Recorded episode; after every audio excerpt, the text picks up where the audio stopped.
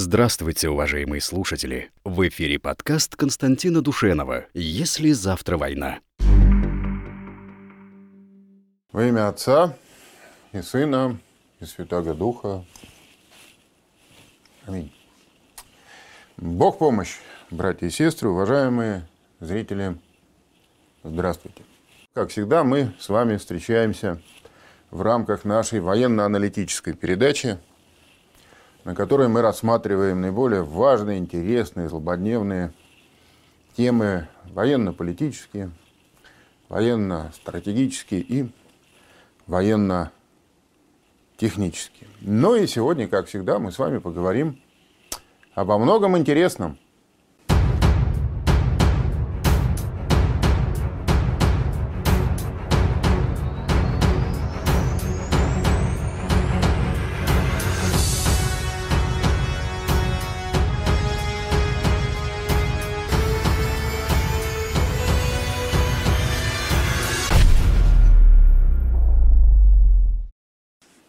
Что будет, если американцы решат взорвать в Арктике сверхмощный ядерный боеприпас? Вот мы говорили и не раз про Посейдон, про то, что э, взрывы Посейдона у побережья Соединенных Штатов Америки будут создавать э, огромные проблемы, мягко говоря. Ну, то есть, на самом деле, это стратегическое оружие, которое даже при небольшом количестве э, нанесет неприемлемый ущерб американцам. Ну а если предположить какой-нибудь американский носитель, тем более подо льдами в Арктике это сделать э, скрытно гораздо проще, чем пересечь, скажем, Атлантику или Тихий океан. Вот что будет? Что, пол Сибири смоет или как?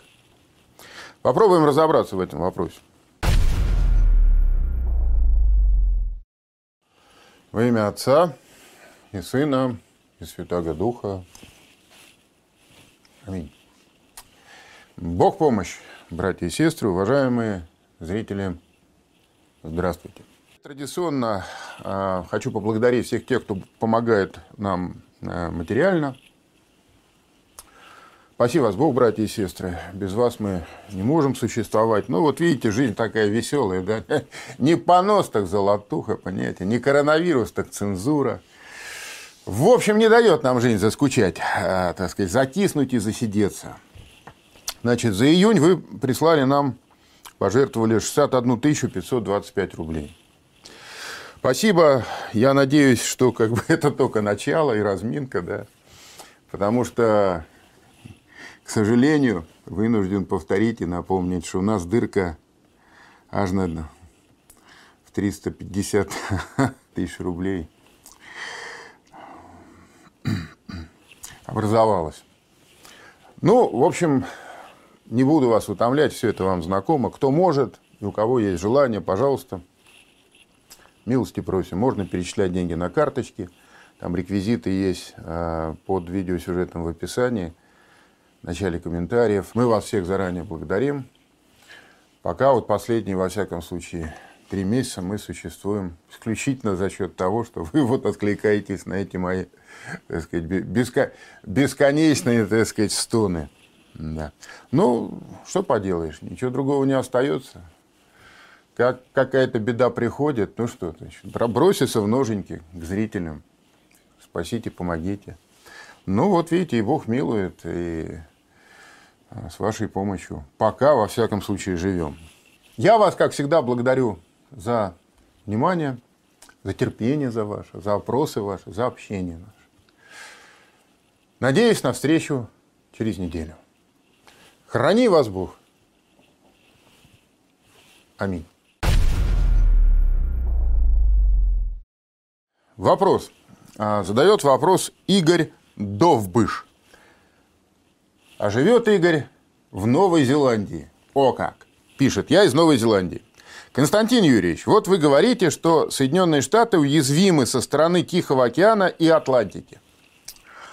Ну, действительно, огромная береговая линия, которую оборонять очень, так сказать. Не, не Поэтому американцы все время пытаются отодвинуть передовые рубежи обороны туда, за океаны, поближе к вероятному противнику. Потому что оборонять непосредственно свое побережье они не могут. Это гигантские затраты нужны для этого.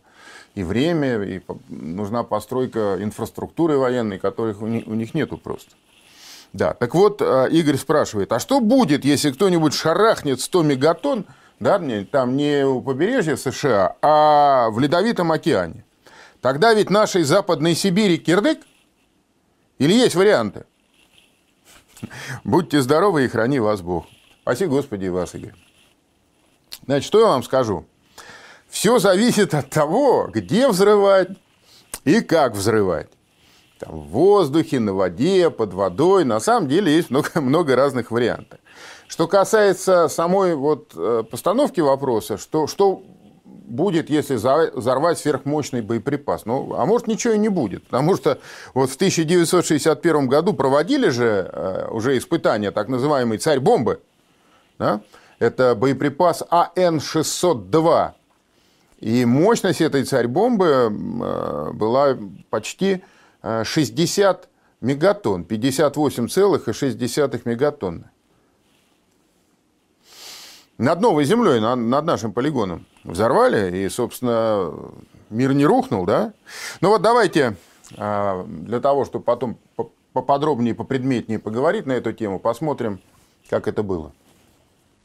В соответствии с программой испытаний новых образцов водородных зарядов 30 октября 1961 года был произведен взрыв чистой водородной бомбы с тротиловым эквивалентом 50 миллионов тонн. Самолет-носитель с подвешенной к нему особо мощной водородной бомбой набирает высоту – Высота 10 500 метров. Экипаж самолета-носителя отлично подготовлен к выполнению ответственного боевого задания. Цель видна. Управление сбросом бомбы переводится на автоматику. Сигнал «Сброс». Точно по расчету сработала парашютная система.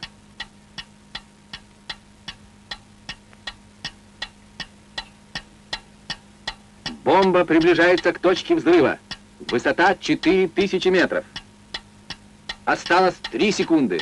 2, 1, 0. Взрыв сопровождался световой вспышкой необычной силы. В этот момент самолет-носитель находился в 45 километрах от места сброса. Вспышка и последующее свечение, несмотря на сплошную облачность, были видны в радиусе до тысячи километров.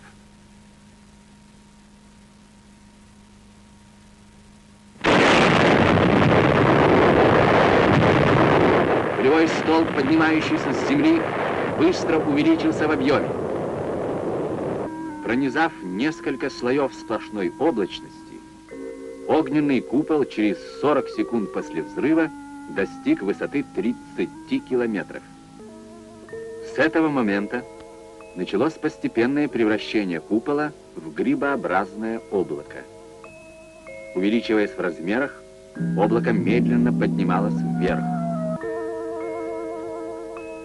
При возвращении на аэродром экипаж самолета-носителя наблюдал облако взрыва с расстояния 800 километров. Ну, вот эти кадры э, видеохроники дают примерное понимание того, как это выглядело, значит, э, почти 60 лет назад, в 1900 1961 году. Ну, что касается э, нынешнего дня, нужно сказать, что, во-первых, ни, ни одной страны мира на сегодняшний день на вооружении нет таких вот сверхмощных боеприпасов, хотя создать их можно. И, кстати говоря, э, после испытания вот этой самой бомбы э, АН-602 планировалось испытание бомбы э, именно 100-мегатонной.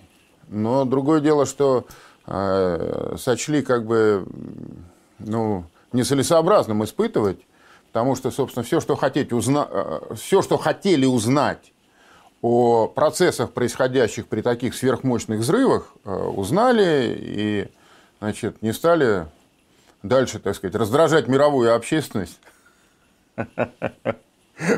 железной поступью советского милитаризма. Ну вот, как бы то ни было. Значит, э, сегодня ни у кого нет таких вот сверхмощных боеприпасов. Э, даже мегатонного класса голова – это уже редкость на сегодняшний день, поскольку резко увеличилась точность наведения носителей ядерного оружия. Хотя вот у нашей ракеты «Воевода», тяжелой, жидкостной межконтинентальной ракеты «Воевода», ну, которую, значит, э, натовцы со страху назвали «сатаной». Значит, у нее есть разные варианты оснащения боевого, и один из этих вариантов, во всяком случае, в Советском Союзе он был предусмотрен, я не думаю, что сейчас что-то сильно изменилось в связи с этим, а, это моноблочная а, головная часть мощностью 27 мегатонн. Вот. Но вопрос вообще, Игорь задал очень интересный, потому что, конечно, если взрывать, то взрывать-то будут не в воздухе, да, а взорвать под водой. Вот как поведет себя в этой ситуации вот эта ледовая шапка, огромная гигантская ледовая шапка, там многометровая, да, каков будет э, результат, ледовый покров, конечно, изменит картину взрыва, а как, никто не знает. Это вообще, так сказать, тайна себя велика есть. Вообще, если говорить вот о применении этих сверхмощных боеприпасов, которые вот приписывали, что э, они будут устанавливаться на наш Посейдон – Опять же, никто не знает, будут, не будут устанавливаться. Это все, так сказать, пока это все, так сказать, догадки разного рода, так сказать, экспертов. Да? Вот. Но э, в любом случае, главным фактором, поражающим фактором такого взрыва является не взрывная волна, не цунами, о которой все говорят, что вот будет взрыв, цунами, и она, значит, там зальет пол Америки. Нет. Хотя цунами это может появиться. Тоже есть, наверное, математические модели, но точно никто не знает. Главным поражающим фактором такого ядерного взрыва будет так называемая базисная волна со страшной высокой радиоактивностью. Вот давайте посмотрим иллюстрацию. Значит, это фотография ядерных испытаний операции Crossroads, э, которую проводили американцы в 1946 году на атолле Бикини. Они туда пригнали 95 кораблей-мишеней – вот это, в частности, испытание носило название «Бейкер», да, булочник, кондитер. Хорошенькое название придумали, да, для атомного взрыва. Значит, это был подводный ядерный взрыв, причем а, достаточно малой мощности, ну, относительно малой мощности, 23 килотонны, на глубине подрыва в 27 метров. Так вот, даже эти 23 килотонны, а, подорванные на глубине 27 метров, выбросили 2 а, миллиона тонн воды в атмосферу. Высота а, водяного столба, вот этот полый водяной столб, он здесь стрелочкой обозначен на иллюстрации, поднялся на высоту двух километров. И когда вот эта вода начала оседать, брызги, пар, вот эта вся пара капельная разольная смесь, она, вода начала рушиться – образовывать вот эту э, волну, базисную волну, так называемую, из пара, капель, э, водной аэрозоли. Э, и она поднялась на высоту 274 метра. Причем она оказалась чудовищно радиоактивной, это базисная волна. Потому что те корабли, которые она накрыла, а, пришлось затопить просто, потому что дезактивировать их было просто невозможно. И дальнейшие испытания а, пришлось прекратить. Настолько оказалось убийственное вот это заражение радиоактивное, которое несет базисная волна. Ну вот, а теперь представьте себе, представьте себе, что значит, э, не 23 мегатонн, э, не 23 килотонны взрываются, а 23 а мегатонны, предположим, да, то есть, значит, в тысячу раз больше. Какое количество э, воды будет поднято в атмосферу, и когда вся эта гигантская масса, невероятная, даже представить себе невозможно, сколько это будет, десятки миллионов тонн, может быть, там сотни миллионов тонн воды, когда это все рухнет обратно, какой высоты образуется вот эта вот волна? Это будет волна высотой в несколько, может быть, несколько десятков километров. Понимаете? И все это, соответственно, будет распространяться. Но самое главное, ее понесет по направлению ветра. А, кстати, направление ветра у побережья американского очень легко просчитать. Там дуют периодические ветра, бризы, муссоны. Вот.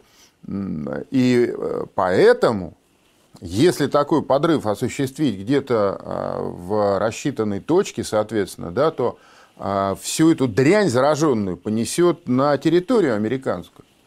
И а, тысячи, тысячи, тысячи, я уж не знаю, десятки тысяч, может, сотни тысяч квадратных километров окажутся совершенно непригодными для любой жизни, не то что для хозяйственной деятельности человека, там просто все вымрет, потому что вот эта базисная волна, эта паракапельная смесь, она чудовищно радиоактивна. Вот в этом, так сказать, главная опасность, понимаете? Так что, а, в принципе, этот 100-мегатонный взрыв, он теоретически он реален, но, конечно, он будет максимально эффективен а, не в Арктике, потому что как вот, например, ледовый покров скажется на формировании этой базисной волны, этой паракапельной смеси, никто не знает, никто не проверял. Никаких по этому поводу, э, так сказать, данных научных не существует. А вот что касается с Америкой, тут все, значит, э, просто и понятно. Вот давайте еще раз посмотрим. Мы с вами уже говорили об этом не раз. Вот, например, возможный вариант размещения э, наших новых атомных подводных лодок с роботом «Посейдон». Да? Значит, одна такая подводная лодка «Белгород» уже спущена на воду и в следующем году должна войти в строй. Вторая готовится к спуску на воду Хабаровск. Вот если предположить, что мы построим 4 таких подводных лодки, да, а, по 8 Посейдонов на каждой. Всего, значит, будет, предположим, 34 этих Посейдона. Собственно, не так уж и много, да? Но огромная береговая линия Соединенных Штатов оказывается открыта для их ударов просто настежь на всей своей протяженности, понимаете? организовать ее оборону просто невозможно против этих Посейдонов. Тем более, что сами-то подводные лодки наши, они могут а, далеко от своих баз, которые достаточно надежно прикрыты нашими силами противолодочной, противовоздушной обороны, а, и не уходить, и не, и не форсировать рубежи противолодочной обороны. Вот здесь стрелочкой красной обозначен а, самый главный рубеж противолодочной обороны э, стран НАТО, так называемый славно-фарерский рубеж, который должен сдерживать развертывание э, атомных подводных лодок Северного флота в Атлантику. Так его форсировать и не надо в этой ситуации, при той дальности хода, которой обладает Посейдон. Вот вы представляете, значит, каков может быть результат? Давайте следующую нам иллюстрацию. А вот результат может быть очень печальный, конечно, да? Значит, здесь э, вы перед собой видите сейчас карту мегалополисов Соединенных Штатов Америки. Не мегаполисов, а мегалополисов. Мегалополисы – это скопление мегаполисов. Да? Вот, например, если вы посмотрите, здесь цифра, цифра 1 – это а, значит, э, северо-западный, виноват, северо-восточный мегалополис американский. Э, он в себя включает и Нью-Йорк, и Вашингтон. Это более тысячи километров побережья сплошной, сплошной городской застройки, где проживает около 50 миллионов человек. Понимаете, да? Что будет, если там, значит, э, взорвать э, вот этот боезаряд, который создаст такую э, ужасную волну с высочайшей радиоактивностью? Мощные прибрежные термоядерные взрывы, они сформируют гигантские базисные волны, которые накроют смертельной радиацией территории, на которых проживает около 250 миллионов человек. Дело в том, что а, население в Соединенных Штатах Америки а, э, распределено по территории очень неравномерно. Ну, собственно говоря, как и у нас. Да, у нас подавляющая часть проживает в европейской в европейском регионе, на европейской части страны, а у американцев подавляющая часть населения, 80% а, населения, а, проживает либо на побережье, либо в непосредственной близости от побережья. И это для такого нового вида стратегического оружия, как Посейдон, создает практически идеальные условия. Но если можно говорить об идеальных условиях применительно а, к такому ужасному значит, оружию. Вот. Единственное, что может оправдать э, его разработку и его существование, тот факт, что Посейдон, конечно, не является оружием первого удара. В силу того, что э, время, которое он будет двигаться к своим целям, оно достаточно велико, пока при всем, при всем при том, что там он даже под водой может развивать скорость там, не знаю, там 100 километров в час, некоторые говорят даже больше. Но все равно это многие так сказать, часы пройдут, прежде чем так сказать, он достигнет своих целей. Да, то есть, если 100 километров в час, это в сутки он проходит, посчитайте, соответственно, сколько? 2400 километров. А если ему нужно пройти 10 тысяч километров, предположим, да, то есть он, а не торопясь, там будет бултыхаться 4 дня, а может быть неделю. Ну, это я, так сказать, схематично, конечно, говорю. Но э, смысл заключается в том, что вот при использовании его именно вот в виде этого страшного стратегического оружия, его можно использовать и против там, авианосных группировок, и в неядерном снаряжении. То есть это не единственная возможность его использовать. Но при этом, э, вот, как стратегическое оружие, он, конечно, является оружием ответного удара. Вот. Американцев, безусловно, так сказать, все это не может э, не волновать. При всем, при всем при том, что они, значит, все там, значит, сейчас, как, простите мой французский, на понтах, да, начиная от Трампа и, значит, кончая э, последним клерком Государственного департамента, они, значит, всем показывают и рассказывают, что они круче всех, лучше всех, у Трампа супер-дупер ракеты и, и так далее, и так далее. Но в реальности, конечно, они не могут не понимать, что значит, они сталкиваются с серьезнейшей проблемой. И еще вот в прошлом году, например, 28 марта, Дэвид Трахтенберг, представитель Пентагона, он таким образом а, прокомментировал ситуацию. Он сказал, Россия усилила роль ядерных вооружений в своей стратегии. Русская программа модернизации затрагивает все элементы стратегической триады и включает новое поколение ядерного оружия. Кроме того, Россия активно модернизирует свой тактический ядерный арсенал, насчитывающий около двух тысяч боеголовок, размещенных на кораблях, самолетах и в составе сухопутных войск. Вот помимо стратегического нашего э, нового стратегического оружия, оружия нового поколения, американцы, конечно, чрезвычайно сильно озабочены вот этим тактическим э, нашим арсеналом, который в разы превосходит то, что есть у всех стран НАТО вместе взятых, не попадает ни под какие ограничения – а учитывая, что сейчас появились такие носители гиперзвуковые, как, например, ракета «Кинжал» или вот морская ракета «Циркон», да, то, по сути, это тактический ядерный боеприпас, он приобретает стратегический характер. Во всяком случае, в масштабах суперконтинента Евразии, то есть, грубо говоря, от Центральной Африки э, э, на юге э, и, скажем, Юго-Восточной Азии – на юго-востоке и вплоть до Северного полюса, Аляски и так далее, это становится стратегическим оружием.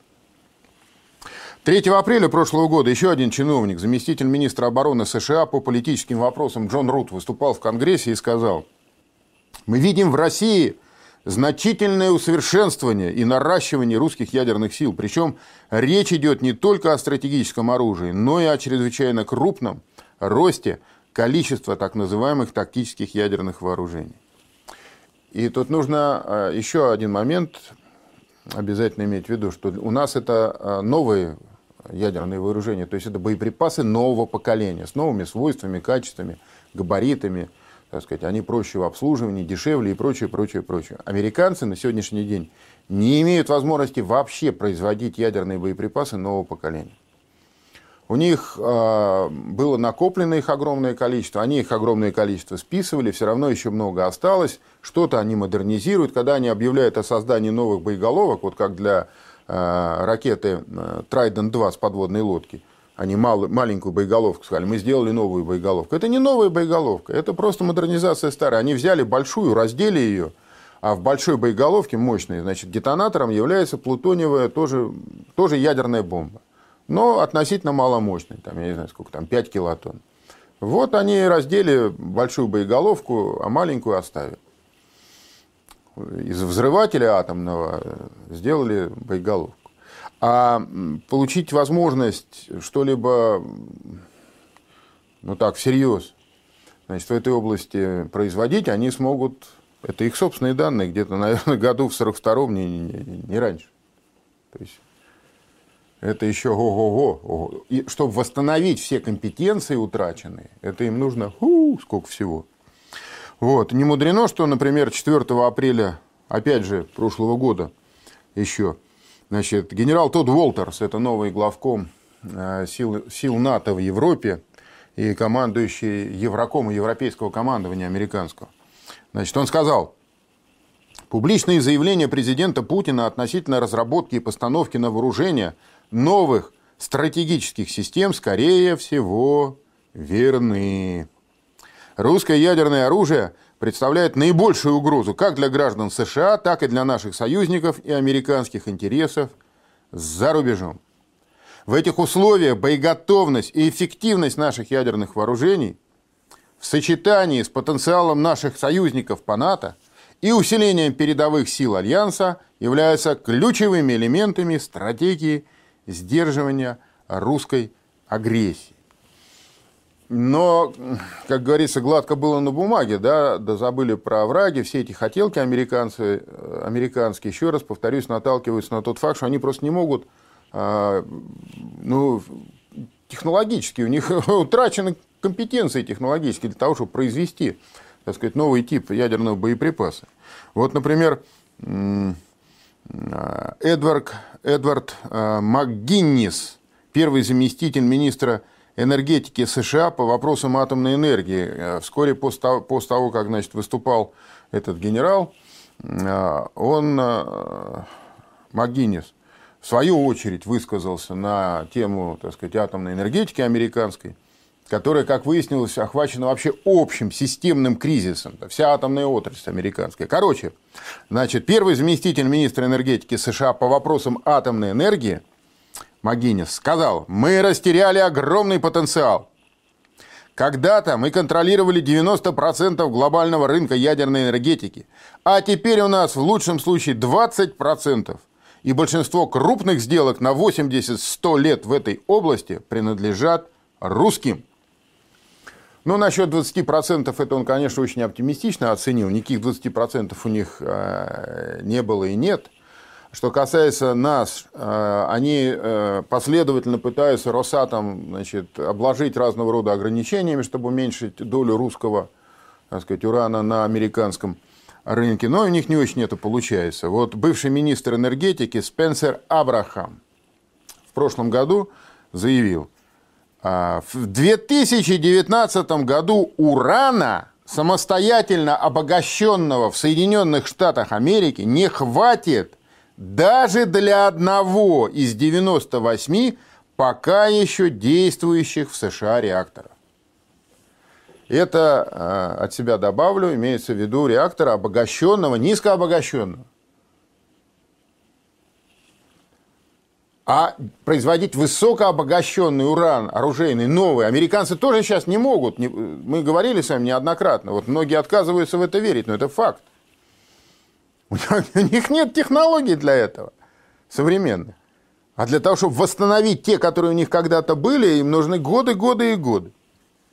Как бы то ни было, вот а, этот вопрос о возможных видах новых носителей ядерного оружия, а, новых ядерных боеприпасов, он, конечно, чрезвычайно интересен и актуален. Но в целом можно сказать, что если иметь в виду вот как, такие сверхмощные боеприпасы, которые, которые можно устанавливать на подводные роботы, то, конечно, э, ну что ли, вот так Господь Бог распорядился, так Матушка Земля наша устроена, так расположены материки, океаны, значит, льды арктические, что э, это дает э, преимущество нашим такого рода аппаратам. Нашим, а не, не американским. Хотя у американцев их не то, что нет.